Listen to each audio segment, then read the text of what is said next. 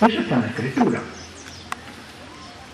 Cuando yo escribí la casa sobre Roca, alguien me decía, pero ¿dónde saca usted eso, padre? De que hay una disimetría de las penas en el varón y la mujer. Este, alguien, un, joven laico teólogo se extrañaba de eso y decía, ¿pero dónde lo saca? Bueno, el segundo libro muestra, y es esto, de dónde sale de la escritura. No es un, invento. ¿Eh? Eso está en la escritura, la diferencia en la creación, la diferencia en la caída, la diferencia en las penas y la diferencia en los remedios. Luego plantó el Señor Dios un jardín en Edén. Un jardín mundano en el es un lugar cercado, un lugar cercado. Y eh, sugiere un poco la idea del templo, que también tenía muros y este jardín es de alguna manera un templo, porque ahí va a estar el varón con Dios y va a ser un lugar donde convive el varón con Dios y se encuentra con él. Vamos a ver más adelante que Dios se paseaba en el jardín con la brisa de la tarde y que en ese momento Adán se, esconde, Eva se esconden. Hasta entonces habían vivido en el Edén conviviendo con Dios.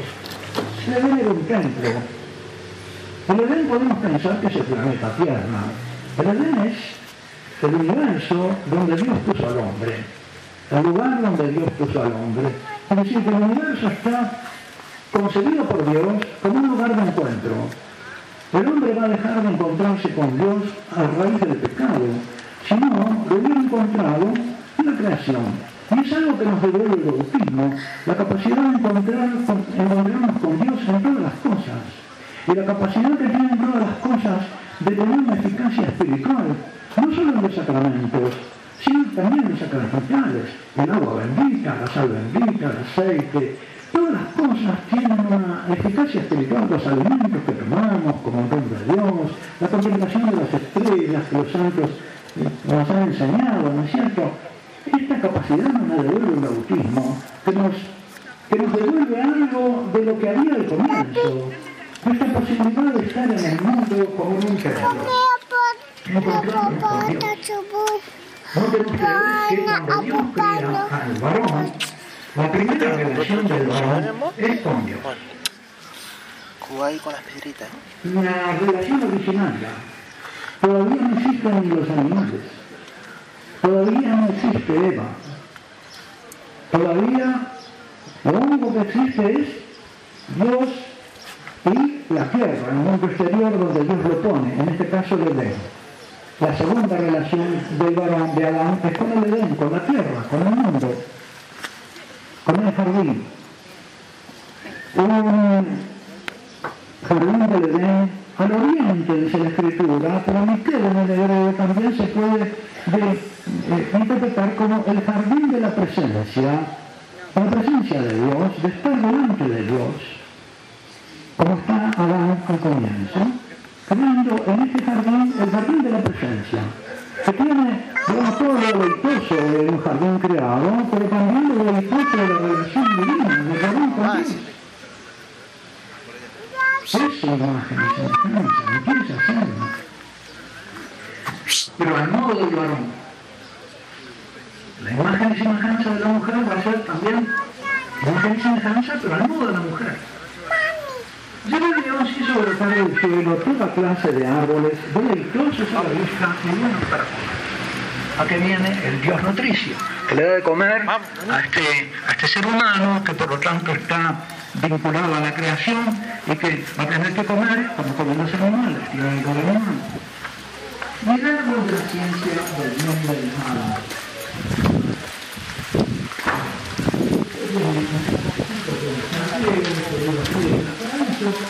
Y el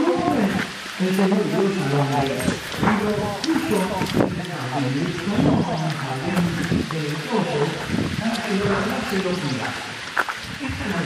La determinación divina para el varón. Y va a ser una relación con la tierra, por eso no vimos, el varón va a estar destinado al mundo exterior. A, a, a la verdad, todavía no es un trabajo fatigoso, ni la tierra ha sido maldecida, esto sucederá en la escena del pecado. Ahora, tiene destinación al exterior. Y Dios impuso al hombre este mandamiento, de cualquier árbol del jardín ser. El árbol de la ciencia del bien del mal porque el día que Este árbol de la, ciencia del bien del mal también el árbol de la vida. Arriba el árbol de la vida y el árbol de la ciencia del bien y del mal. No porque sean dos árboles distintos, sino porque el árbol de la vida da la ciencia No se va a escuchar. pero el árbol de vida no es el árbol de la vida es el árbol de la vida divina. Este árbol puede llamarse el árbol. Por lo tanto, el, el amor debe amar.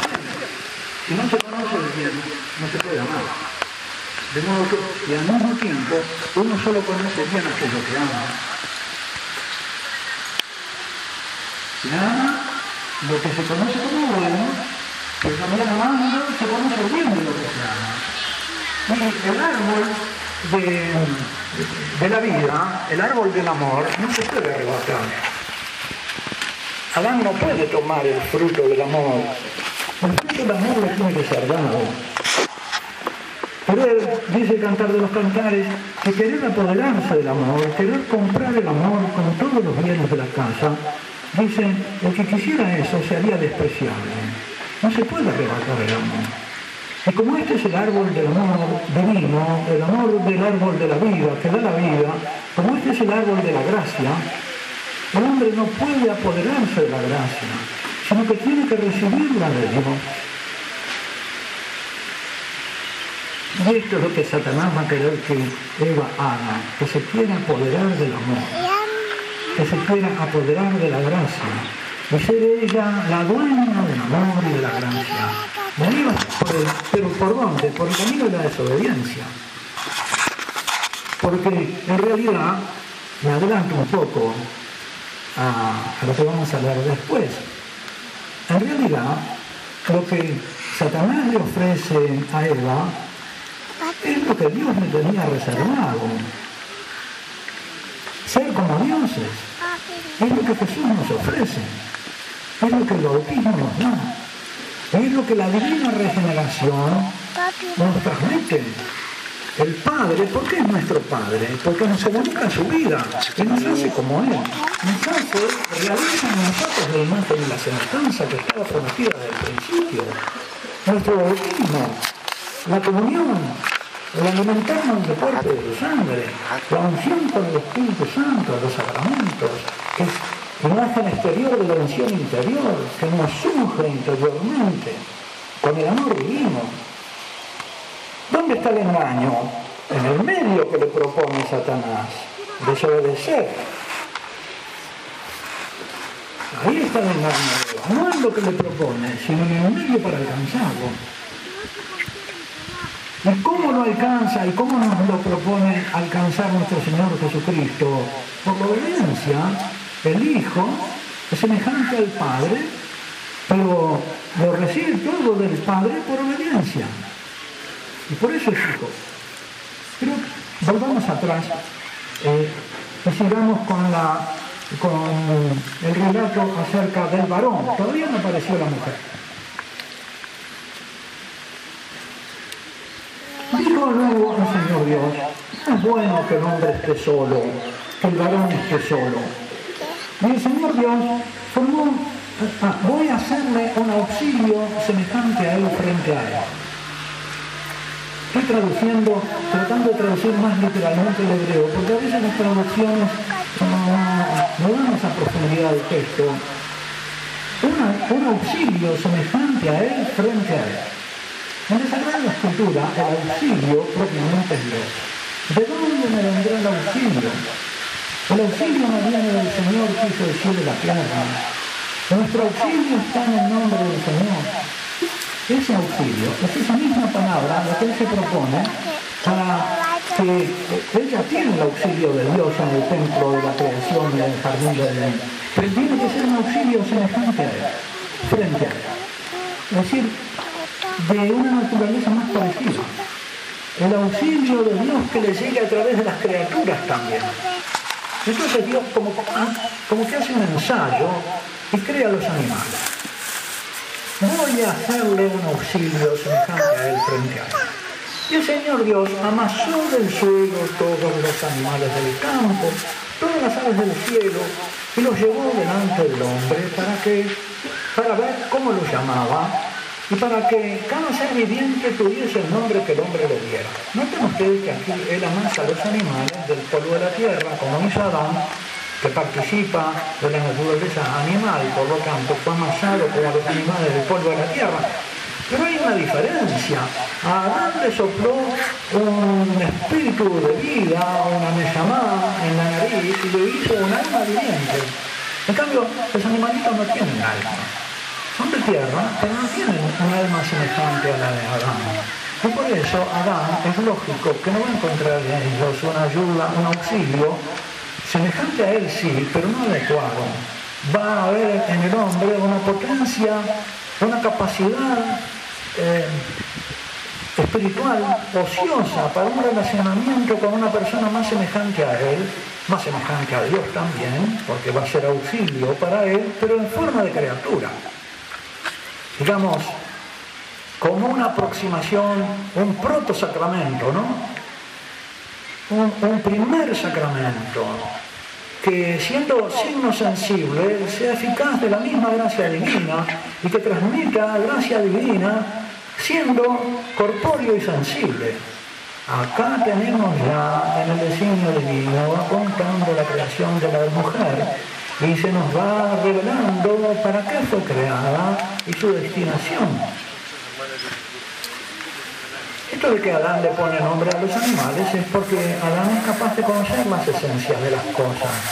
Le pone entonces nombre a los animales porque conoce la naturaleza de los animales y conoce también que entre ellos no hay una ayuda adecuada a él frente a él. El hombre puso nombres a todos los ganados, a las aves del cielo, a todos los animales del campo, pero para el hombre no encontró una ayuda adecuada. ¿No encontró él o no encontró Dios? El texto es ambiguo o ambivalente. Entonces el Señor Dios hizo caer un profundo sueño sobre Adán, sobre el hombre, el cual se Y ahora, eh, el varón no va a tener nada que ver con la creación de Eva. Es un asunto divino. y le quitó una de las costillas, tomó de su costado y rellenó el vacío con carne, y de la costilla que el Señor Dios había tomado del hombre, construyó a la mujer. No la amasó simplemente, la materia de la que la toma es mucho más noble, ya no es tierra inanimada, sino que es carne humana. Esa es la materia una materia ya vivificada por el soplo divino, una materia más noble. Y además, el procedimiento no es simplemente amasarla como quien hace un macaquito ¿no? Este, de arcilla, sino que la construye, como se construye una casa, como se construye un templo, como se construye una ciudad. Tiene que ver la mujer con estas tres cosas, la casa, el templo y la ciudad. Y el verbo baná en hebreo, que es el verbo que se usa aquí, construir, eh, se usa también para... No solo se construye la casa la familia, se construye la familia misma. Se, genera la familia. De esa raíz baná viene la palabra ben, que quiere decir hijo, bat, que quiere decir hija, Así que la mujer también en su creación, en esta, en esta acción constructora, ya está la destinación a ser la madre de los hijos y de las hijas. Y ella va a ser entonces la que a Adán no solo le va a ser esposa, sino madre de sus hijos. Y acá vemos entonces que hay una, una revelación muy importante, que no es el varón para la mujer, sino que es la mujer para el varón, en la intención divina. Y acá las feministas se levantan y se sublevan, ¿no? ¿Cómo nosotros somos para ellos? Este, bueno, es así, ellas ignoran que eh, el modo de actuar de Dios, ¿acaso los ángeles no son mejores que nosotros? ¿No son más perfectos? Y sin embargo, Los ángeles no están a nuestro servicio. Lo más noble y lo más perfecto está al servicio de los menos nobles y los más necesitados. Adán, ¿por qué, ¿por qué Dios le crea a Adán a la mujer? Porque, porque está necesitado de compañía, porque está solo y no tiene una mediación creada que le traduzca el amor divino, el auxilio divino, en forma sacramental, diríamos. Es la creación de la mediación amorosa de Dios para el hombre. Qué maravilla, qué revelación tan grande acerca de la destinación de la mujer. Ella no está para trabajar el jardín. Ella está para atender al jardinero, diríamos, ¿no? Para alegrar al jardinero, para hacerle al jardinero un, un vehículo del auxilio divino y de la alegría divina, para traducirle al jardinero en forma de amor de criatura el amor de Dios. Esa es la vocación sublime de la mujer. Y por eso ella está destinada al interior, está construida porque como un templo, como una casa, porque ella alberga la vida, alberga la vida espiritual, pero también la, la vida en la comunicación de los hijos. ¿Qué, ¿Qué, revelación tan maravillosa del designio de Dios sobre la mujer. Uno se explica que Satanás, que es envidioso de Dios y que quiere destruir su obra, quiere destruir a la mujer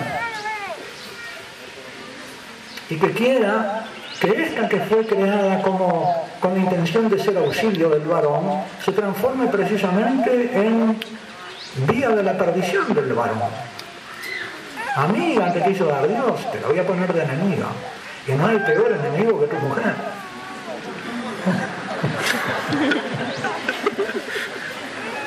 Hay que tratar de tenerla de amiga. Y además hay que tratar de escucharla, no sea que ella se ponga a hablar con Satanás. Se sienta sola, ¿no? Este, Satanás la encuentre desamparada, tú la descuidaste y Satanás vino a hablarle. Y después las consecuencias van a ser malas para ti. Yo digo que la mujer necesita dos espejos, ¿no? Uno para arreglarse físicamente y otro también para arreglarse el alma. Hacemos una pequeña pausa en la explicación del texto. Para, para verse el alma. Porque muchas veces eh, su alma le es motivo de confusión. No entiende bien lo que le pasa. Tiene una capacidad de percepción tan grande de, de todo, también de sus estados interiores, que a veces entra en un estado de confusión. Yo digo, se le cuelga el sistema. Con tanta información que recibe. Recibe tanta información. Vieron que además no solo espiritualmente tiene esa capacidad perceptiva de todo al mismo tiempo, sino que sensiblemente la mujer tiene un campo de visión más grande. ¿No? más grande que el varón. El varón tiene un campo de visión más estrecho. La mujer tiene un, campo, ve mucho más y muchas más cosas. ¿Te fijaste cómo iba vestida? Él no se fijó, pero ella la vio así.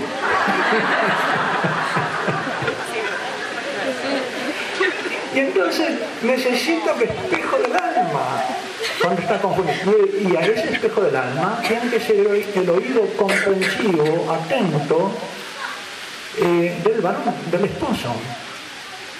Tiene que eh, aprender a entender, eh, a comprender y a traducirle a su esposa lo que le está pasando. Y eso la, esposa aspira a eso. Aspira a que el varón la conozca no tendría ni que decírselo. Ella espera que él lo sepa. Y no tiene gracia decírselo.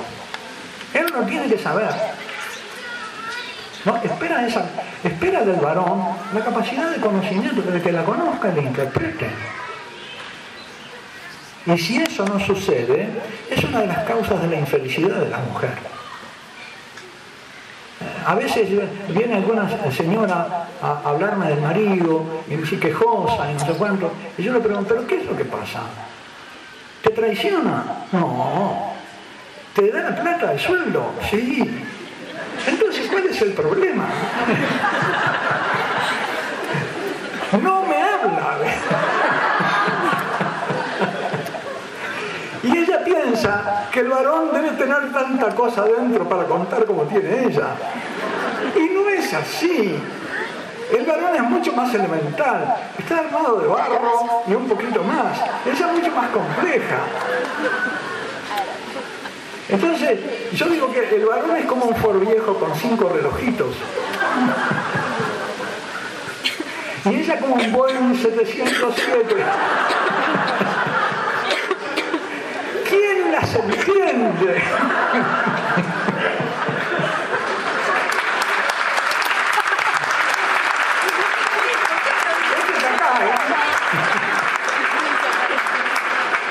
Esto no me lo invento yo, está acá. Lo saqué de aquí. Entonces el hombre, volvemos al texto bíblico, eh, el hombre, Dios se la presenta al hombre, ¿no? qué notable, ¿no? Dios se lo lleva y, se la presenta. Dice, Dios la llevó delante del hombre. Y normalmente yo veo que sucede así, que Dios le descubre al varón quién es su mujer. En un momento de la vida, cuando el varón vive en gracia, ¿eh? porque esto es antes, de, antes del pecado. Después del pecado, él elige y elige mal, de repente. O a él lo eligen. Y es peor. Porque cuando se dio cuenta que lo eligieron, ¿no? Le da a él por elegir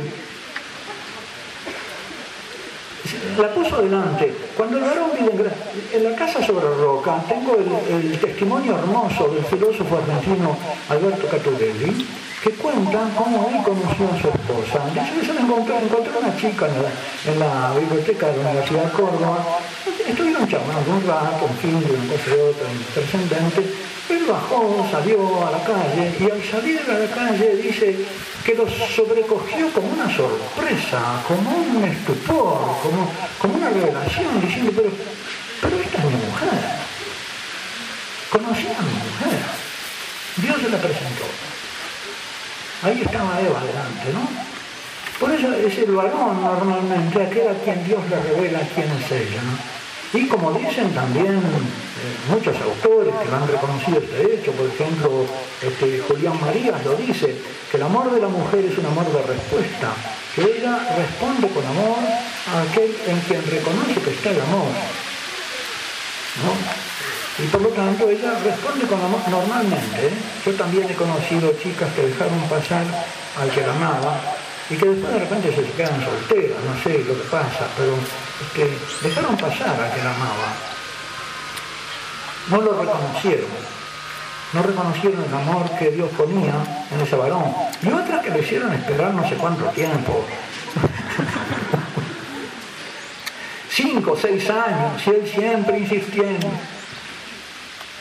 Entonces, el varón exclamó, esta vez sí que es hueso de mis huesos y carne de mi carne, esta será llamada varona porque del varón fue tomado. Noten que Adán no solo le puso nombre a los animales, sino que le pone nombre a su mujer.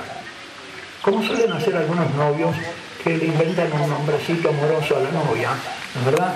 Y que es un nombre secreto, como ese que Dios escribe en la piedrita en el Apocalipsis, un nombre, porque Dios es el esposo de la iglesia y por lo tanto a cada iglesia le dan un nombrecito eh, mimoso, cariñoso, que está escrito en una piedrita blanca. Por eso deja al hombre a su padre y a su madre, se une a su mujer y son uno solo. Acá no hay padre ni madre. Es interesante, al margen de esto, que aquí, con esta creación de la mujer, Dios actúa puesto que no hay suegro hermano posible, ni hay cuñados humanos posibles para que le sean su esposa o su hija, Dios actúa aquí como suegro del varón. De modo que la relación religiosa del hombre, del varón, con Dios, se dobla con una relación del orden familiar, de parentesco. Por lo tanto, el varón, el ser humano, no solo es un ser religioso, sino que es un ser pariente de Dios. Y Dios aparece aquí de alguna manera como el padre de Eva, y por lo tanto el que es capaz de pedirle razón al esposo a quien se la dio de cómo trata a su esposa. No le pertenece al varón, le fue dada. Y por eso en el Antiguo Testamento hay normas del relacionamiento entre el varón y la mujer. Y en el Nuevo Testamento también, que son dadas por Dios y que se ignoran, son causa de desgracia. Ahora viene, nos quedan unos minutos, viene la caída, la serpiente. También estamos en un género apocalíptico, apocalíptico de revelación. Y este género, el Señor nos dice que el demonio aparece como una serpiente. Hay algo aquí es significativo, por supuesto. Los símbolos que usa el Espíritu Santo en la Escritura no son arbitrarios, pero no nos podemos detener a investigar esto. Aparece el demonio y habla con Eva, no habla con Adán. Ella es más espiritual, más parecida a lo angélico, pero también ella es la madre de la vida. Y nuestro Señor Jesucristo nos dice que Satanás es mentiroso y homicida desde el principio.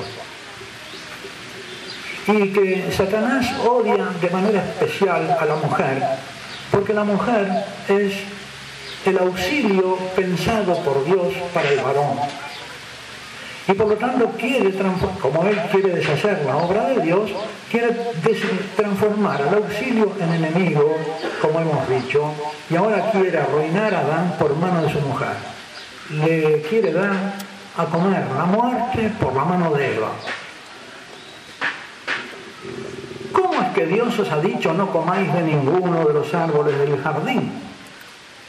Respondió la mujer a la serpiente, podemos comer del fruto de los árboles del jardín. Mas del fruto del árbol que está en medio del jardín, ha dicho Dios, ¿cómo sabe Eva que eso lo ha dicho Dios si ella no estaba cuando se lo dijo a Adán?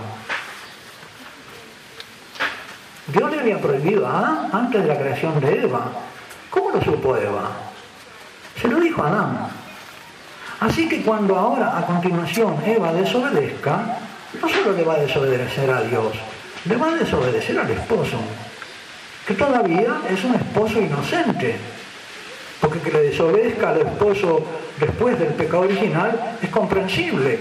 Pero aquí Adán todavía no ha pecado. Lo está desobedeciendo a un esposo que es inocente, que es digno de ser obedecido. Y esto pasa. Y esto es lo que hay que restaurar. Que el varón sea digno de la obediencia de su mujer. Es decir, que el varón vuelva a través de la virtud a una situación de Adán antes del pecado, pero aún así, aunque el varón vuelva a una situación anterior a la del pecado y aunque sea digno de la obediencia de su esposa, ella también tiene que volver a una situación en que no sea capaz de desobedecer al esposo bueno. Porque el demonio siempre, a pesar de que sea bueno, va a tratar de tentarla a ella para que no le obedezca. Replicó la serpiente a la mujer, de ninguna manera moriréis. Es que Dios, mentiroso desde el principio y homicida. Dios sabe muy bien que el día que comiereis de él, se os abrirán los ojos, seréis como dioses, conocedores del bien y del mal. Y como viese la mujer, se le abrieron los ojos pero para mal, vio, pero vio mal, que el árbol era bueno para comer, apetecible a la vista, y claro que el amor es bueno, pero no te puedes apoderar de él ya tiene dado. No puedes hacerte la, ¿verdad? la dominadora del amor. Y esa es la tentación de la mujer. El hombre tiende a dominar el mundo exterior. A si es ambicioso, es ambicioso en la empresa. La mujer, si es ambiciosa, es ambiciosa en la dominación amorosa, también en el interior, en el manejo de las personas. Como viese la mujer que el árbol era bueno para comer, apetecible a la, vista, tomó de su fruto y comió, y dio también a su marido, que igualmente comió. Le dio de comer. No le comunicó el conocimiento, sino que le dio de comer. Y Adán aceptó y comió. Y acá Adán invierte la jerarquía de las relaciones, porque su primera relación era la relación religiosa y de parentesco con su divino suegro. Y acá invierte el orden de la relación y toma como prioritaria la relación con su mujer. Y en esto ya está la consecuencia, esto ya es un adelanto de la pena, de lo que va a pena del pecado original. Y por eso los varones se apartan de Dios, son menos religiosos. ¿Y por qué? Porque están llevados por su lujuria y son traicionados por su lujuria, por su afectividad desordenada, pero entonces también desamparan a su mujer. Entonces se les abrieron entre ambos los ojos y se dieron cuenta de que estaban desnudos. Y cosiendo hojas de higuera se hicieron unos ceñidores. Acá surge entonces la concupiscencia, que es motivo de vergüenza, el desorden de las pasiones que nos van a explicar San Agustín, lamentablemente no tenemos tiempo, quizá esta tarde lo podamos ver. Eh, las pasiones, lo sensible en el hombre, lo corpóreo, no va a obedecer a lo espiritual y racional. Y por lo tanto su cuerpo va a tener reacciones espontáneas desobedeciendo la razón, de las cuales el hombre y la mujer se avergüenzarán. Y por eso tratarán de cubrir las consecuencias de ese desorden de las pasiones y su repercusión física en el cuerpo, porque es una unidad. Bueno, oyen el ruido de Dios en el jardín a la hora de la brisa y el hombre y su mujer se ocultaron de Dios por entre los árboles del jardín. Y Dios llamó al hombre y le dijo, ¿dónde estás? Al varón lo llama ahora, ¿no? ¿Dónde estás? Adán, ¿dónde estás? la palabra hebrea, ¿dónde estás? es ayeja. Parece como un gemido de Dios. Y noten ustedes que aquí la palabra de Dios sale en busca del varón, sale en busca del hombre. Es decir, este es como una, un adelanto, una, figura de lo que va a ser la encarnación. Estamos en el verbo encarnado, ¿no? Como que Dios manda el verbo en busca de Adán la palabra. ¿Y qué? Ese verbo sale acá en forma de gemido. ¿Dónde estás? Una pregunta que es angustia casi por el estado de la situación del hombre.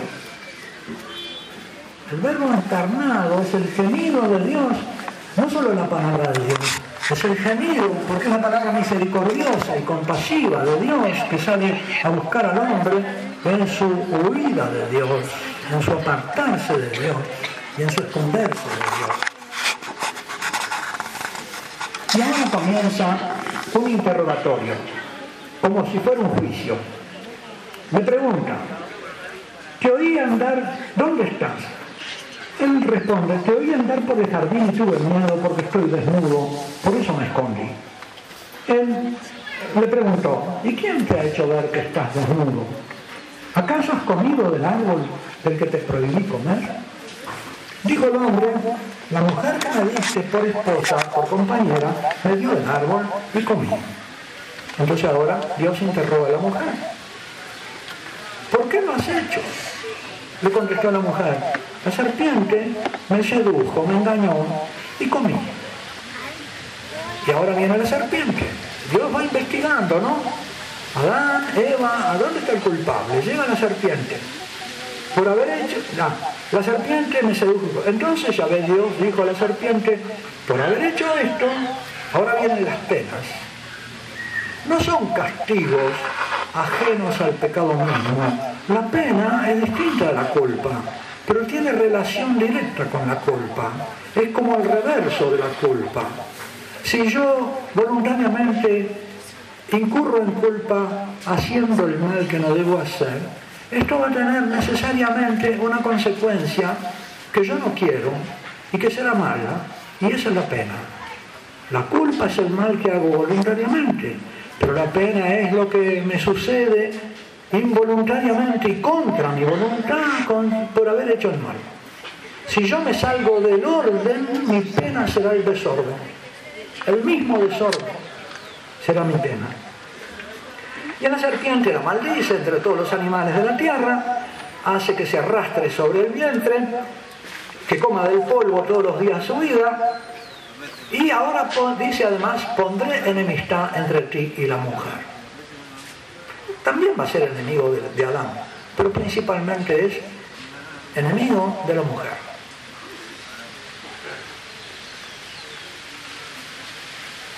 No es bueno tener una mujer por enemigo, ¿no? Ni a Satanás le conviene. Así le fue.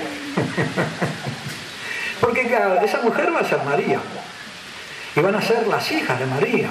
Y va a ser la mujer cristiana, la santa, la hija de Dios. Y esa es la que vence a Satanás. Y no hay humillación más grande que ser vencido por él. Esto es el fin de la, de la charla, me parece, ¿no? Es el aviso. es a las 11 que tengo que terminar, ¿no?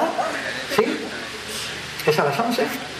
No, no, es a las 11. No me acuerdo del horario, de memoria. Ah, 11.30 Santa Misa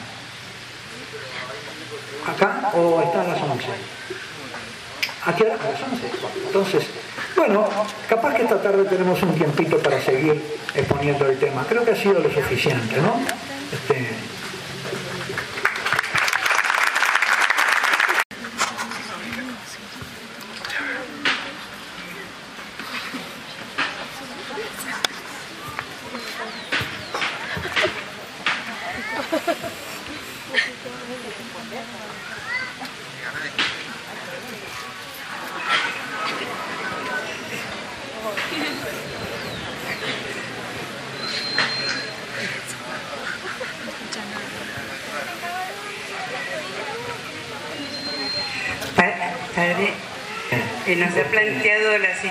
No, no escuché, ahora hay preguntas.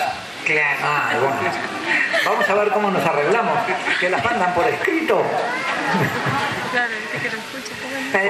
O, o les dan un micrófono. Un micrófono. Bueno. Y, y, algún intérprete que venga para acá y me diga, me traduzca la pregunta. Eh, padre, nos ha planteado la situación del hombre y la mujer. ¿Sí? ¿Me escuchan? Perdón. Decime la pregunta. Nos ha planteado la situación del hombre y la mujer, pero no nos dio la solución católica. Díganos algo acerca de la solución.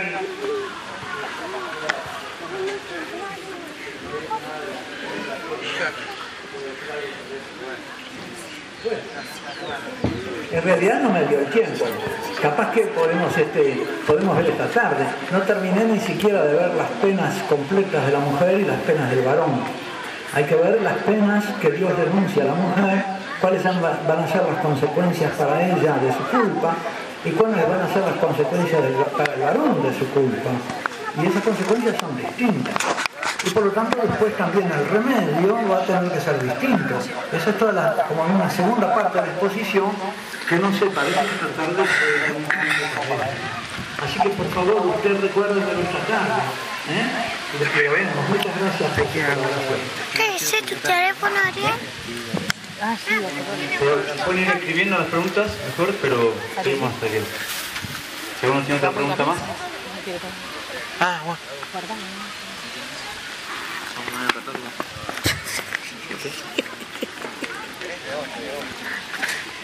Pueden ponerlas por escrito para esta tarde también, ¿verdad? Y al comienzo de la charla esta tarde, ¿qué te parece? ¿Eh? Si ahora las, escriben y las entregan al comienzo de la exposición de la tarde, ¿sí? ¿Podrá ser? Sí, padre, ahora hay tiempo para preguntas, así que puedo... ¿Ahora hay tiempo para preguntas? Sí, sí, sí. Bueno, hay tiempo para preguntas. Aprovechen.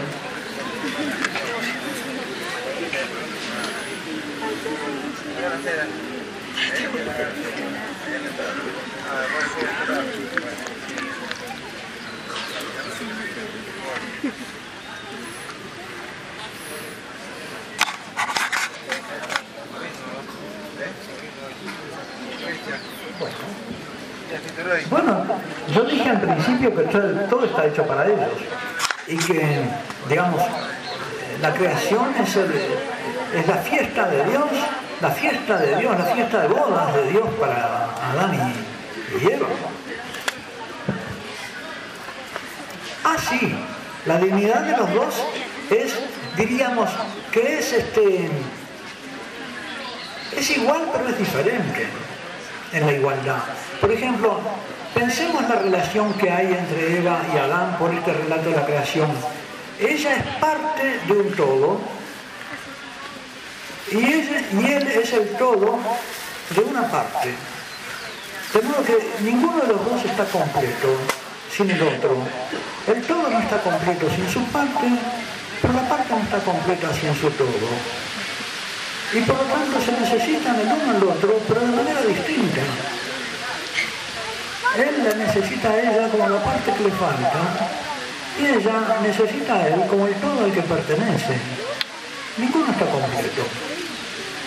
Y eso no es una mayor dignidad de uno u otro, ¿no? Pero es, los dos se necesitan y los dos son dignos, pero fueron uno.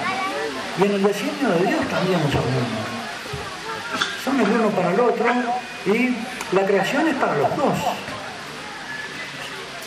Pero la diferencia son de la misma naturaleza, pero en el designio de Dios hay dos destinaciones. De hecho, podemos decir sí que hay una dignidad mayor de la mujer, porque es más espiritual, porque la materia eh, de la que ha sido hecha es más noble, más digna, eh, porque además puede, puede engendrar hijos, cosa que el varón no puede, hay funciones distintas, ¿no? De modo que ella, de alguna manera, es sí más digna y superior y que por eso está puesta al servicio de lo que es menos, este, ¿no? ¿Eh? De lo que es menos, sí. Padre, piden que si puede terminar la exposición, sobre todo el tema de las penas que querían... ¿Qué, tiempo tengo? Eh, hasta que termine usted, no hay problema. Ah, bueno. Ah, muchas gracias. ¿Qué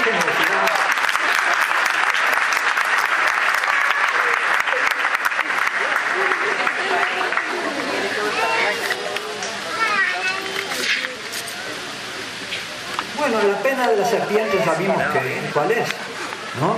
Eh, morder el polvo, arrastrarse por la tierra, sí, sí, y, y, tener a la mujer por el este, y el linaje de la mujer. No solo la mujer, sino el linaje de la mujer. Hay un linaje de la serpiente que es lo que Jesús llama la raza de víboras, ¿no? Los hijos de Satanás, que son los incrédulos, la incredulidad. Y los hijos de la mujer son los creyentes, somos nosotros los hijos de la mujer. Así que no solo Satanás es enemigo de la mujer, de María y de la mujer cristiana, sino que también es hija, es, es enemiga de los cristianos. Lo tenemos por enemigo, no nos tenemos que asombrar de la persecución. La persecución es consecuencia lógica de nuestra identidad. Tenemos al demonio por enemigo.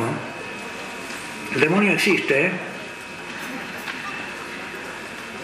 Él te pisará la cabeza, el linaje de la mujer le pisará la cabeza, mientras tú acechas su, talón, su calcañar. Ah, ahora vienen las penas de la mujer. A la mujer le dijo, tantas haré tus fatigas cuanto sean tus embarazos, con trabajo darás a luz tus hijos y hacia tu marido irá tu apetito, pero él te dominará. Noten ustedes de qué orden son las penas de la mujer. Son del orden del amor, son interiores. El miedo al sufrimiento por, la maternidad, los sufrimientos propios de la maternidad, que no son solo los dolores del parto, sino todos los trabajos de la madre con sus hijos, la dependencia de los hijos, y luego el amor esponsal, los dos grandes ejes del amor de la mujer, el amor de madre y el amor de esposa, le van a ser de ahora en adelante motivo de sufrimiento, de temor, de tristeza y de ira.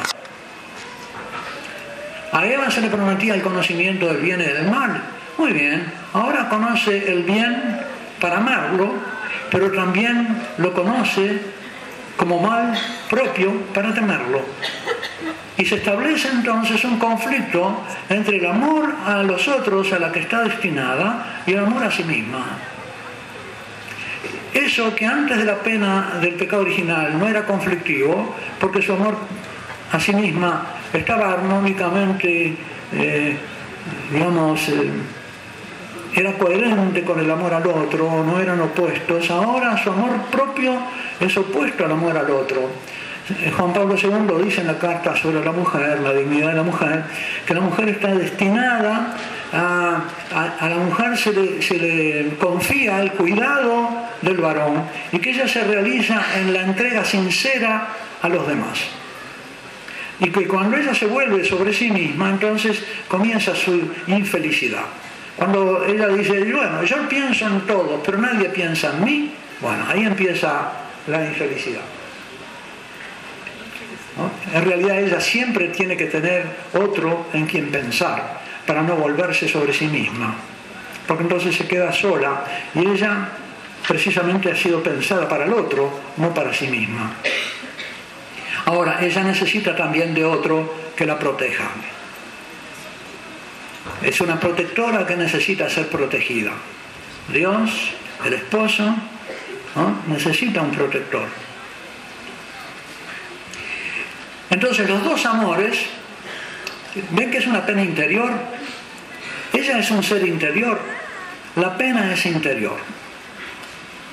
Y es del orden de los vínculos, de las relaciones, que siendo la fuente de su felicidad, también se hacen la fuente de su dolor. Y el demonio, que es un amigo, la pincha con el tridente, que es la ira, el miedo y la tristeza. Vive atormentando el corazón de la mujer a propósito de sus amores. Porque ahora el esposo, por ejemplo, y los hijos no van a ser los inocentes, van a ser pecadores. Tu marido te dominará, o te pegará, o te traicionará, o se te morirá, ¿verdad? O se olvidará de tu cumpleaños.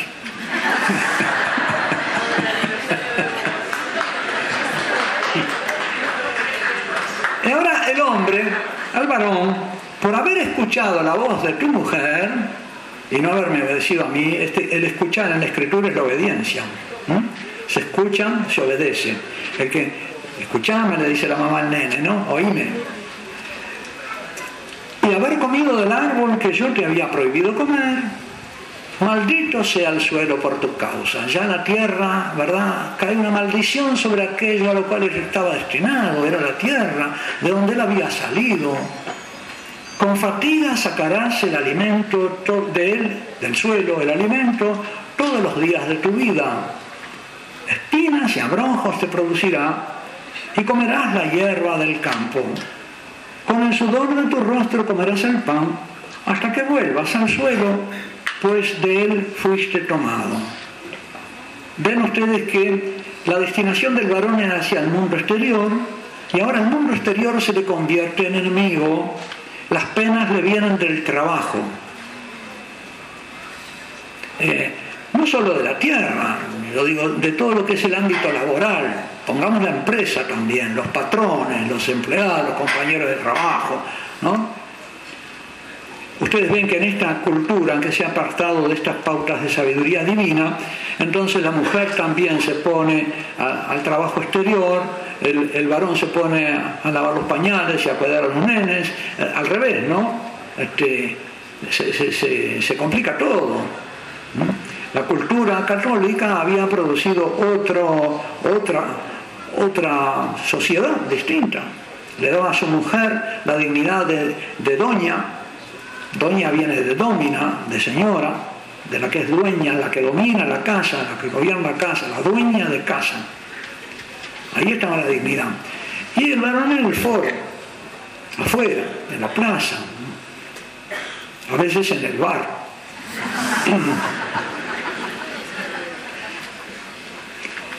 El hombre llamó a su mujer Eva, por ser ella la madre de todos los vivientes, y el Señor Dios hizo para el hombre y su mujer túnicas de piel. No sé si está. ¿sí? ¿Hay tiempo para una pregunta más? Sí, Eh, después a la tarde, eh, desde en el almuerzo en realidad vamos a avisar algún momento para que el padre eh, responda así más informalmente las preguntas que pasen por escrito ahora. Entonces habrá una pregunta más y después los que quieran hacer preguntas en el almuerzo indicamos en qué momento se va a poder. Y por la tarde trataría todavía algunos temitas de estos y, y el sacramento del matrimonio expondría, ¿no? Sí, el remedio a todos estos males.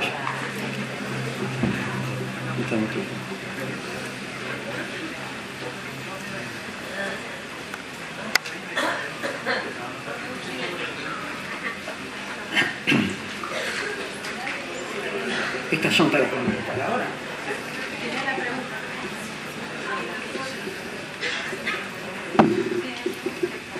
Si el se completa con la mujer y la mujer con el varón, ¿qué pasa luego de la viudez? ¿Quién escuchará y complementará al hombre o a la mujer viudos y la protección? Bueno, según la Sagrada Escritura, es el Señor el que se cuida del huérfano y la viuda. Sí. Si uno realmente cree que Él está ahí, lo que le puede faltar a la viuda es que le falte fe. Entonces lo que se pierde, pobrecita, ¿no? Porque no encuentra en el Señor. eh, las viudas en, la, en, el Antiguo, en, en el Nuevo Testamento eh, eran un, un estamento, un orden de la, eh, el orden de las viudas, como estaba el orden de las vírgenes, estaba el orden de las viudas. Y las viudas se encargaban de las obras de misericordia dentro de la comunidad cristiana se encargaban de los... Lo que ahora muchas veces se hace el orden de las vírgenes y las religiosas, también las viudas colaboraban con eso. Se quedaban de repente sin esposo, pero este, tenían a quien darse, a quien entregarse. Y el Señor era eh, su protector, como vemos en el, en el relato de, de Ruth, ¿no? Como este, Ruth, y hay también en el relato Ruth, Noemí, que queda viuda, encuentra en Ruth una, una nuera, ¿eh? un, afecto protector también, que es este, a través de ella Dios se hace cargo de Noemí, a través de ella y de Booz, ¿eh? Es el pariente, el pariente auxiliador, el pariente protector. Suele haber en las buenas familias católicas también otros personajes de la familia que se hacen cargo de la viuda, o de la, o de la familia religiosa o cristiana. ¿sí? Agradecemos al padre Jorge.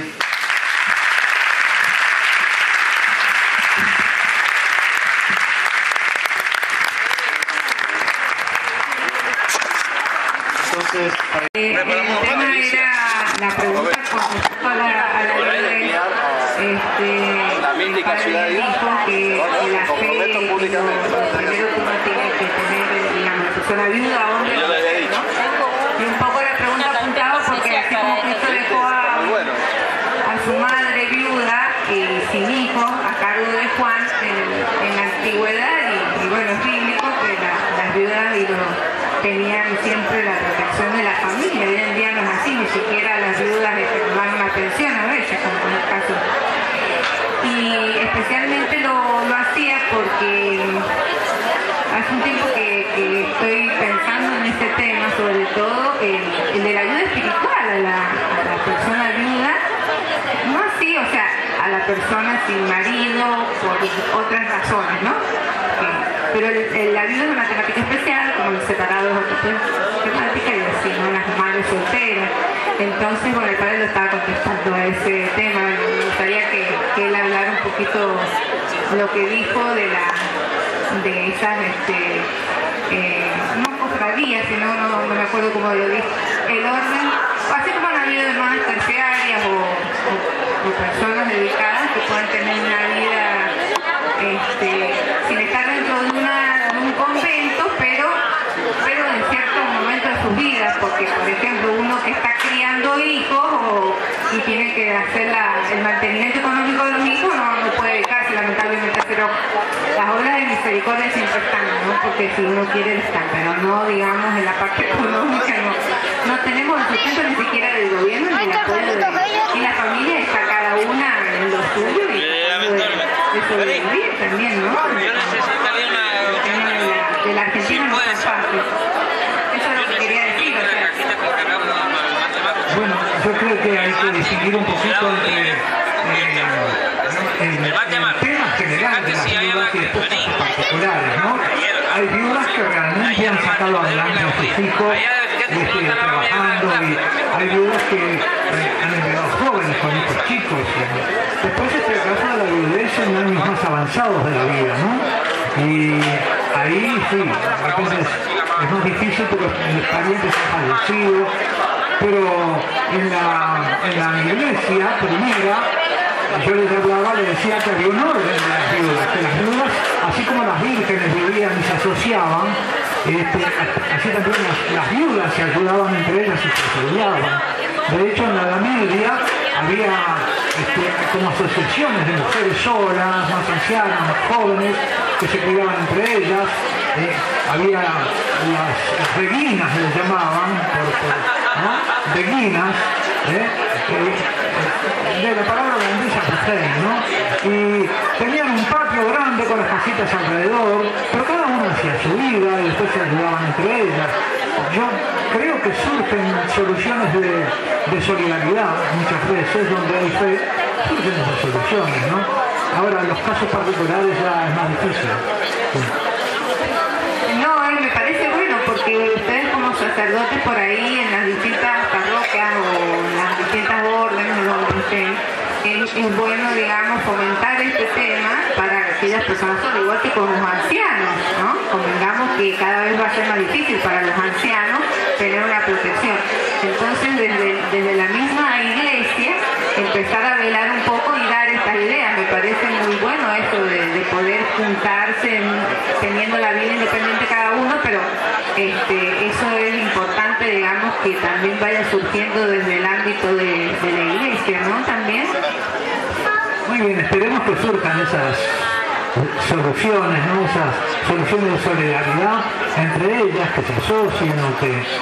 Esperemos que sí. Este, ¿Alguna otra pregunta tienen escrita? ¿Eh? Ah, bueno.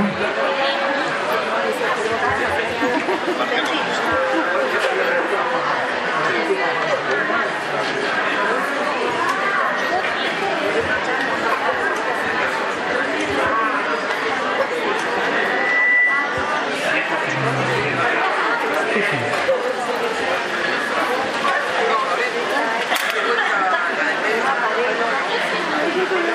Bueno, dos cónyuges que se esfuerzan por su vida de santidad, ¿cómo sanan específicamente su relación? Bueno, el sacramento del matrimonio es un sacramento de sanación y de santificación. De modo que si los dos viven en gracia, si los dos reciben los sacramentos, si se confiesan y se comulgan, y sobre todo si ellos eh, abren el alma el uno al otro, y, eso sucede cuando no hay reproches, no hay inculpaciones, ¿no es cierto? Eh, entonces, recíprocamente son el uno para el otro maestro, médico, pastor y sacerdote. Pero eso sí se saben recibir el uno al otro con misericordia. Y para eso ayuda mucho saber la diferencia entre culpa y pena. Una cosa es la culpa y otra cosa es la pena. Y saber que en el varón hay penas que son consecuencia del pecado original y que son distintas de las consecuencias del pecado original para la mujer. Y el varón tiene que saber cuáles son las consecuencias del pecado original para la mujer. ¿no? Eso yo no lo desarrollé bien en la, en la conferencia, pero de- de- lo puedo desarrollar un poco ahora. Eh, Ustedes saben que somos un compuesto de materia y alma, materia y espíritu. Eh, el hombre amasado de, de tierra, la mujer construida a partir de la costilla, más noble. El polo material y animal parece que es más fuerte en el varón. El varón cae hacia el polo animal. La caída de la mujer es en realidad como un exceso en el polo espiritual. Es decir, que tomemos las pasiones.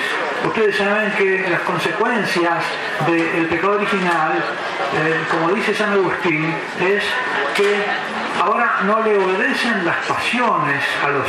Voy a ver si les leo un pedacito. Brevemente lo que dice San Agustín. Va a ser una respuesta un poco larga a la pregunta, pero no me... Dice San Agustín. Déjame esta pelotita acá. Por decirlo en breves palabras, en la pena de aquel pecado original, ¿con qué penaron la desobediencia sino con ser desobedecidos? Pues qué cosa es la miseria del hombre, del ser humano, sino padecer contra sí mismo la desobediencia de sí mismo. No se, no se puede gobernar a sí mismo, ya que no quiso lo que pudo, porque era muy sencillo el mandamiento que se le daba, no quiso hacer lo que pudo, quiere ahora lo que no puede. Porque a empezar suyo, muchas veces el ánimo se turba y la carne se duele, envejece y muere. Y todo lo demás que padecemos no lo sufriríamos contra nuestra voluntad si nuestra naturaleza obedeciese completamente a nuestra voluntad. Yo sé que no tengo que comer, que me hace mal, etcétera, y como lo que me hace mal. ¿no? Yo sé que no tengo que hacer lo que. No, el médico me dijo que hiciera, lo hago igual. ¿No es cierto? A veces la mujer es la que tiene que decir, perseguirlo al marido para que haga lo que tiene que hacer, pero él desobedece. desobedece. El diabético con azúcar, ¿no? La señora tiene que andar escondiendo las cosas dulces, no puede dejar el azúcar por ahí. Tiene presión y le echa sal. Entonces, esa, esa desobediencia, esa falta a dejarse gobernar por la razón.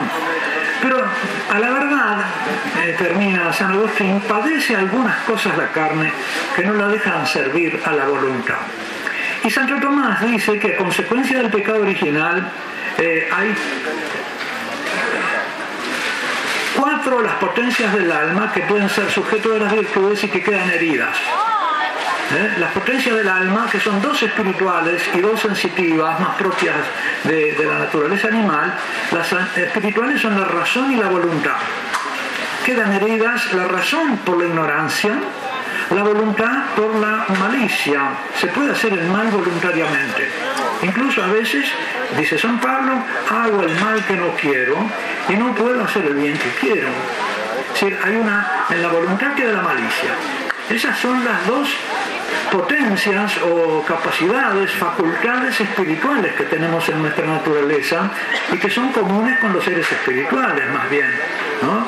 En cambio, la sensibilidad, los apetitos, tanto el apetito, tanto el apetito eh, que va directamente al bien, que se llama el concupiscible, como aquel que va a los bienes pero venciendo dificultades y caminos arduos, se llama el apetito eh, irascible.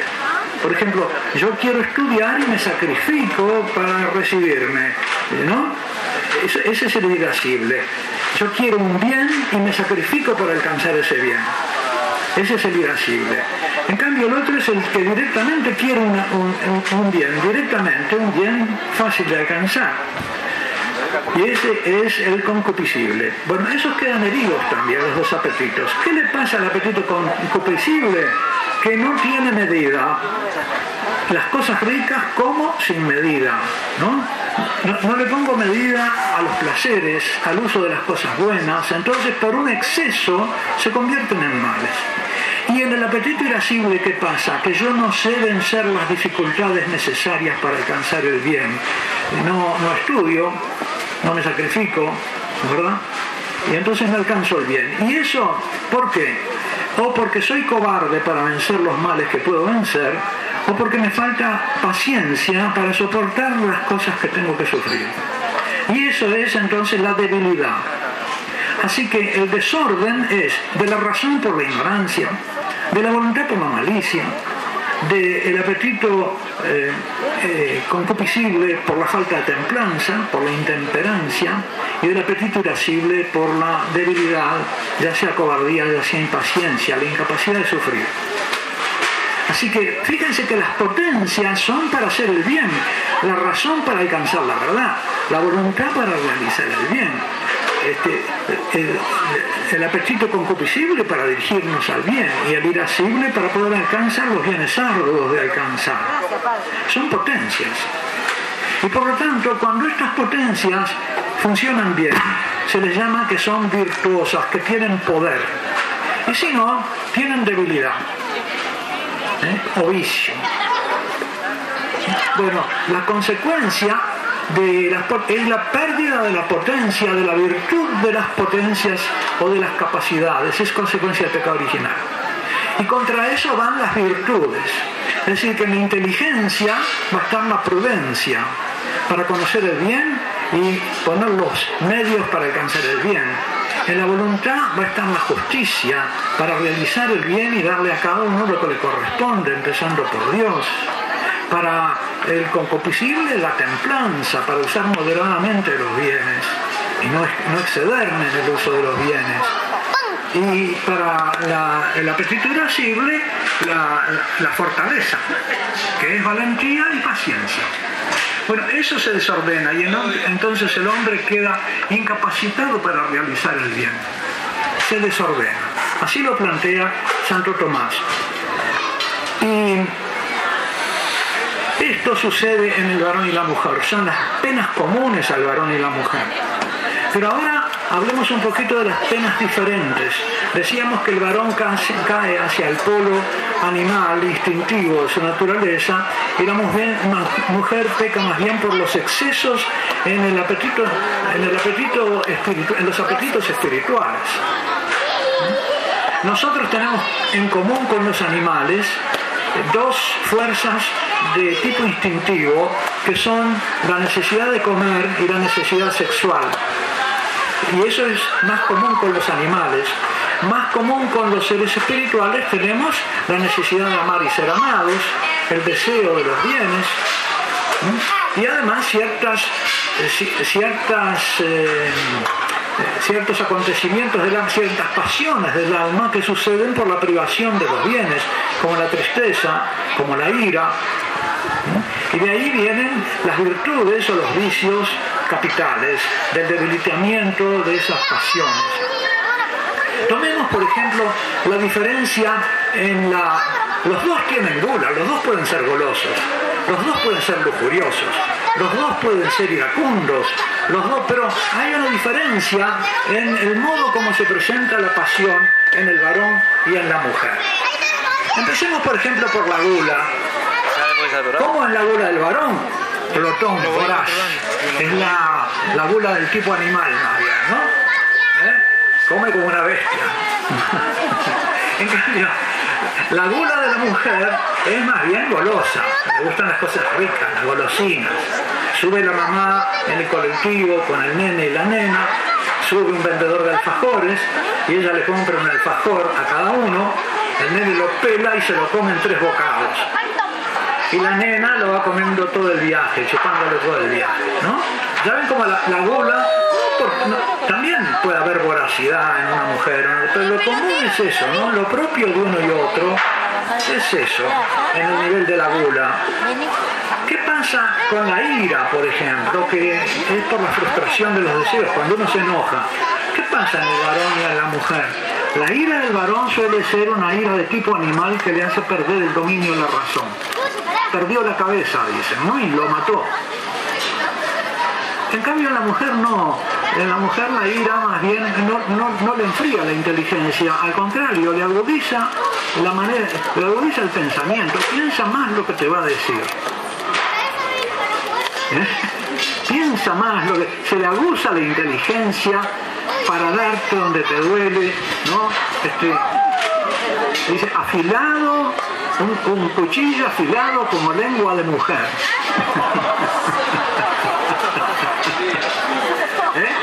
Es así. El varón pierde la cabeza, es la animal. El varón tiende a, convertirse en perro o en chancho. Y la mujer tiende a convertirse en bruja o en ángel, malo, ¿no? En demonio. ¿eh? Por, un exceso. Por un exceso del espiritual y una perversión del espiritual. Aspira a ser como Dios. digo, y, en el fondo es bueno porque es una aspiración a ser bueno, pero por exceso puede ser al fin eh, puede incurrir lo que yo le llamo la mujer fácilmente incurre, y ella lo que apunta a la tentación de Satanás, en el ejercicio ilegal de la divinidad. Como Dios en la práctica. Quiere tenerlo todo controlado, dominado, dirigido, ser la divina usurpación de la divina providencia. ¿eh? Es eso, es un exceso espiritual por el lado espiritual. Por ahí falla porque se extralimita. Y como quiere dominarlo todo y hacerlo todo como le gusta, hay alguna que se va a una bruja para que le haga un trabajo. ¿No es cierto? O que, ¿no? Porque se, se, le antojó el marido de otra y no para hasta que lo consigue. ¿Y qué pasa? ¿Qué pasa? Y esto sí que es importante para el matrimonio. ¿Qué pasa con el, con el desorden del apetito sexual? el varón cae hacia el polo animal. Y el polo animal que es, es el polo instintivo, despersonalizado. En cambio en la mujer no. La sexualidad está mucho más armónicamente y, este, es inseparable, inseparable de, su entrega amorosa. No así el varón. El varón pierde pie en la sexualidad. La sexualidad en el varón y, esto es una pena, ¿eh? No es una culpa. Y a veces se lo toma por culpa. Tiende a despersonalizarlo. Y por, eso la novia, la mujer, tiene que ser el ángel bueno, la maestra de la amistad, que lo ayude al varón a adquirir una virtud de la castidad no es el varón, no es el novio el que le tiene que dar, no es la novia la que tiene que darle la prueba de amor al novio, es el novio el que tiene que darle la prueba de amor a la novia y ella tiene que exigírsela. Porque a veces, ¿qué pasa con la novia? Que como teme perderlo o desea demasiado eh, cautivarlo y, apropiarse de él, entonces o cede o provoca las relaciones prematrimoniales y eso es muy, muy negativo para el varón, lo hunde. Yo les digo, no sabes el mal que le hiciste. ¿Eh? a veces uso un lenguaje un poco así. Cebaste al tigre con carne. O le pusiste el collarcito, ahora cualquiera le pone la cadena. Porque la mujer no se da cuenta que haciendo eso desde novia se está sembrando, las semillas de la infidelidad en el novio y después en el esposo. Yo me he encontrado casos en que viene, eh, me ha mandado alguno, hace poco uno en Paraguay, un párroco me mandó un matrimonio, él había sido infiel cinco, hacía cinco años y ella todavía no lo podía perdonar. Entonces en la conversación salió la conversación y yo les pregunté lo que pregunto, yo le pregunté, pero ustedes tuvieron relaciones prematrimoniales, tú le diste a tu esposo relación, sí me dijo ella, ah bueno, cometiste un error, porque tú tenías que formarlo en la castidad. ¿Y qué es la castidad? Es tratar que la sexualidad del varón no se separe de la amistad esponsal. Porque el varón tiende a ser como a caer en el polo instintivo y por lo tanto es potencialmente, potencialmente eh, polígamo. Es la mujer la que lo convierte en monógamo. ¿Y por dónde? No por, no por la sexualidad, sino precisamente por la amistad. Porque mujeres, cualquiera, pero mía una, si ella desde el noviazgo no cultiva la amistad matrimonial, entonces después es muy fácil que él quede como sexualmente indiferenciado. Precisamente la castidad consiste para el varón que su sexualidad está como integrada en la amistad con la esposa, integrada, no desintegrada, no separada. ¿Mm? ¿Comprende? Esto es importantísimo. También la mujer puede hacer un uso no despersonalizado de la sexualidad, pero es de otro tipo. Eh, en la mujer más bien puede suceder que ella use su sexualidad para otra cosa, como sucede en la prostitución. O como puede suceder también dentro de una relación para manipular al otro o para tener ascendiente sobre el otro. Es decir, puede, puede eh, instrumentalizar su sexualidad, pero eso es precisamente una desviación que ustedes ven que es una instrumentación por motivos, por codicia o por ambición o por a veces por venganza. Son motivos espirituales lo de la mujer. El hombre cae hacia el polo instintivo. Y por eso yo insisto en la casa sobre roca que es ella la que debe ser la maestra de la amistad, la que debe enseñarle al novio a ser amigos. Y por eso, como, como el novio tiene una facilidad muy, muy, muy grande para caer en el polo instintivo de la naturaleza, hay que evitar el noviazgo los tactos, las aproximaciones. Eh, en, una, en una entrada del blog del buen amor que tengo, ah, después les voy a dejar este, este, para los que quieran,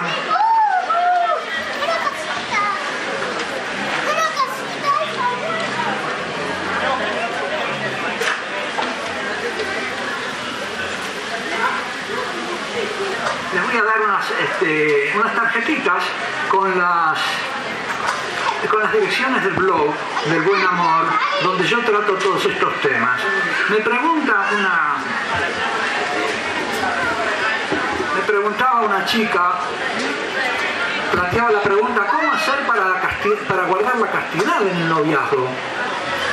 Y entonces en la respuesta esa que está en el blog, yo le pregunto, le hago unas cuantas preguntas para que me diga cuál es el problema, y ella entonces me dice que han tenido, han estado a punto de caer en relaciones prematrimoniales.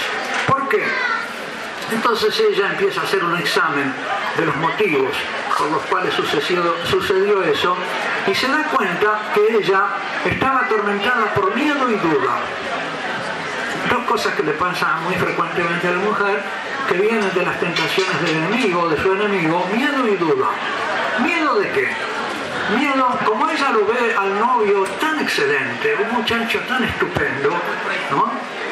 Por un lado ella duda de si ella será una compañera o una esposa digna de, de tal muchacho y que por lo tanto él se vaya a fijar en otra mejor. Tiene miedo de eso. Además, como él es un buen muchacho y no, ha tenido una mala experiencia en el terreno sexual y se conoce y quiere evitarla, toma distancia de ella, no se acerca, guarda una distancia física. Y eso ella lo interpreta como una falsa, falta de interés o de amor. Ella desearía que él le manifestara el amor de una manera más tierna, con, ¿verdad? con un abrazo.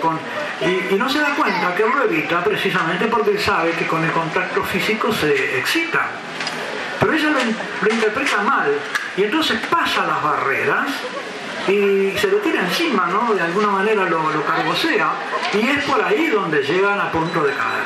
Entonces, ¿dónde está la causa? Está en ella. ¿Y dónde está en ella? En sus miedos e inseguridades, en sus dudas acerca del amor del novio, en el temor de que otra se lo lleve.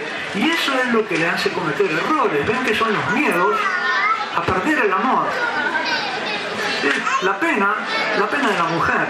En sus amores tiene, si tiene sus penas, teme perder el amor, el amor del novio y entonces comete errores que son dañosos para el novio.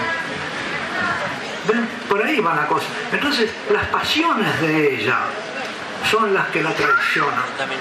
El miedo, la duda.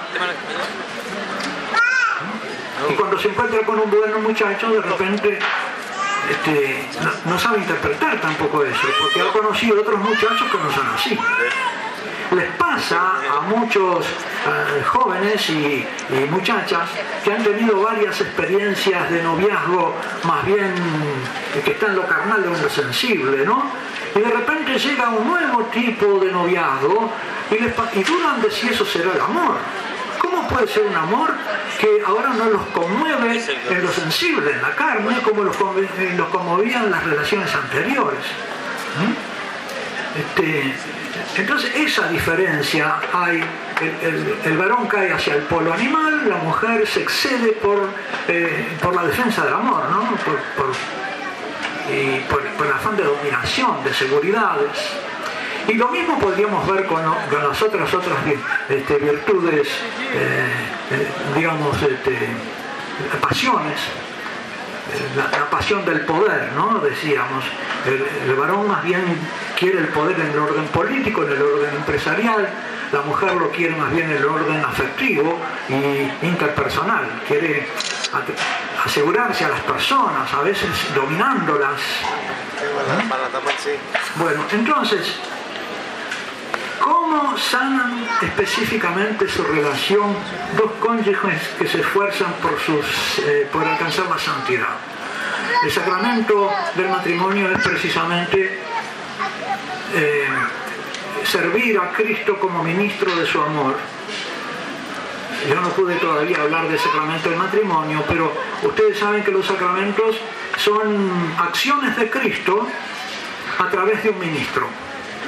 Es Cristo el que bautiza, Cristo el que perdona, Cristo el que da su cuerpo y sangre, Cristo el que da el Espíritu Santo en la confirmación, y es Cristo el que en el esposo ama a la esposa, traduciendo su amor a amor de esposo, y es Cristo en el que en el matrimonio ama al esposo, traduciendo su amor en amor de esposa. De modo que el amor de la esposa hacia el esposo y el amor del esposo hacia la esposa es un amor ministerial. Tiene su origen en Dios y es, digamos, como utilizado por Dios para que a través de ese amor creado pase su amor divino. Hemos visto que Eva era ministro auxilio del auxilio de Dios, administradora del auxilio divino. Y en el matrimonio, precisamente por institución de Cristo, eh, el esposo y la esposa son cada uno para el otro ministro del amor de Cristo. ¿Y cómo es el amor de Cristo? ¿Cómo se manifiesta? ¿Qué aspectos tiene el amor de Cristo? Cristo es maestro, es decir, sana la ignorancia, que es la herida de la inteligencia. Cristo es médico, sana la malicia, que es la herida de la voluntad. Cristo es pastor, alimenta, defiende y conduce, sana los miedos, da seguridad, eh, alimenta el, hambre del alma, que es hambre religiosa fundamentalmente, también, y defiende los peligros y conduce, guía, guía hacia el Padre, lleva hacia Dios. Bueno, los esposos tienen que ser pastores uno para el otro también. Pero ¿cómo? ¿Pastor por sí mismo? No, dejar que Cristo pastoree al otro en mí. Ser, ser, entregarme yo como ministro del amor de Cristo. Así como el sacerdote tiene que entregar su vida como ministro del amor de Cristo para todos, el esposo tiene que entregar su vida como ministerio del amor de Cristo para su esposa. Tiene que ser Cristo para su esposa. Y la esposa tiene que entregar su vida como ministerio como ministro de Cristo para el esposo. Ella ha sido elegida por Dios para ser maestra, médico, pastor y también sacerdote de, ese hombre. ¿Y, ¿Y, cuál es la tarea del sacerdote? Santificar. ¿Y qué es santificar? Unir a Dios. Y en términos cristianos es llevar al hijo al padre, convertir al otro en hijo que va al padre y unirlo con el padre. Por, eso es necesario, yo diría, reavivar la conciencia sacramental en el pueblo cristiano, en el pueblo católico, porque esto me parece que no está en los en los programas de clases para la preparación al matrimonio y sería una, una enseñanza esencial. Yo se la he dicho muy rápidamente, la segunda ficha está dedicada la segunda ficha de este tema está dedicada a ese aspecto. Ustedes lo pueden leer ahí. Entonces, ¿cómo los cónyuges que se esfuerzan en su vida de santidad, cómo sanan específicamente su relación? Yo, no diría la relación, sanan al otro. No sanan la relación, porque la relación no se sana si no se sanan los dos sana al otro y se deja sanar por el otro. Enseña al otro y se deja enseñar por el otro. pastorea al otro y se deja pastorear por el otro. Santifica al otro y se deja santificar por el otro. Siempre que el otro esté unido a Cristo, porque si no, si uno de los dos no está unido a Cristo, la tarea del otro se hace más difícil. ¿Por qué? Porque no está recibiendo lo que necesita, lo cual no impide que la gracia de Dios no le permita seguir dando lo que el otro necesita. Si ustedes leen, la vida de Santa Mónica, en las confesiones, la cuenta San Agustín en sus confesiones, capítulo décimo, libro, libro cuarto, me parece, capítulo décimo, ahí se ve como su madre tenía un esposo, un pagano, dificilísimo, de mal genio y, este, infiel, y cómo ella con la gracia de Dios lo va conquistando, nunca le hace frente, no pelea, lo conquista con la dulzura. Y al final se convierte al final de sus días. Se logró realizar la tarea que el Señor le había confiado, que era ese hombre, llevar a ese hombre a Dios. Y ella vivió, porque ¿cuál era su meta? Su meta era llevarlo hacia Dios. Y era prudente para ir encontrando los caminos para llevarlo hacia Dios. Es decir, no estaba, no había privatizado su matrimonio. A veces lo que le pasa a la mujer, incluso la bautizada, es que privatiza el matrimonio y lo vive, vive su relación con el esposo para sus metas y fines particulares y se ha olvidado de que ella es un ministro, que ella no es dueña del amor, sino que ella recibe ese amor y tiene que brindarlo en calidad de ministro. Esto me parece que es fundamental para vivificar la vivencia del matrimonio y para recibir del sacramento toda la bienaventuranza que Dios nos quiere dar a través de ese sacramento. Yo soy sacerdote para toda la iglesia. El esposo es sacerdote para esa mujer. Y la esposa es sacerdote para ese hombre.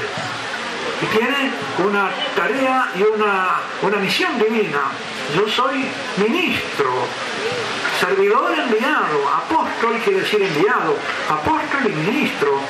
Bueno, el esposo también es ministro y tiene una, misión del Padre. El matrimonio es una misión sobre la tierra. el, matrimonio, la mujer, la esposa, está ¿verdad? No es el esposo para la esposa, no es Adán para Eva, es Eva para Adán. Y eso es un orden dentro del sacramento del matrimonio. Los hijos de ella no son de ella, son para el esposo. El esposo debería darles el nombre, cosa que cada vez se hace menos. Pero bíblicamente es el esposo el que le pone el nombre. Ya vimos que le ponía nombre a los animales, que le ponía nombre a la mujer, le pone nombre también a los hijos, eso es lógico, si, si, uno tiene en la cabeza la revelación divina y la verdad divina y se deja guiar por ella y no por el mundo y otras costumbres. ¿Qué es lo que vemos en cambio suceder? Que muchas veces la mujer se apropia de los hijos, los aparta incluso afectivamente del padre, a veces los instrumenta y se los pone en contra al padre. Eh, me decía un señor, padre, ¿cómo quiere que mis hijos me obedezcan si lo que aprende su madre es la desobediencia? Si ella nunca me obedece. La primera en darles el mal ejemplo es ella. ¿No es cierto? Esas cosas pasan.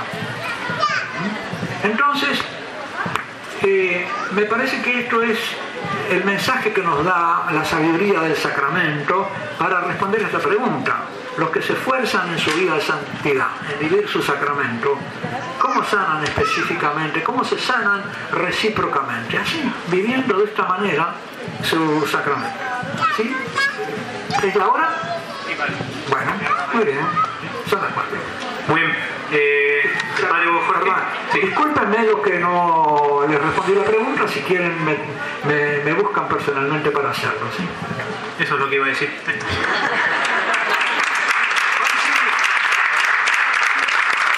Padre que va a estar disponible para responder las preguntas. Por lo pronto ya es tiempo de empezar con los nuevos talleres. Va a haber un taller para adultos en el comedor a cargo del padre Raúl Arriague. Se llama Desafíos que presenta la nueva legislación para la educación de los hijos. Va a haber también en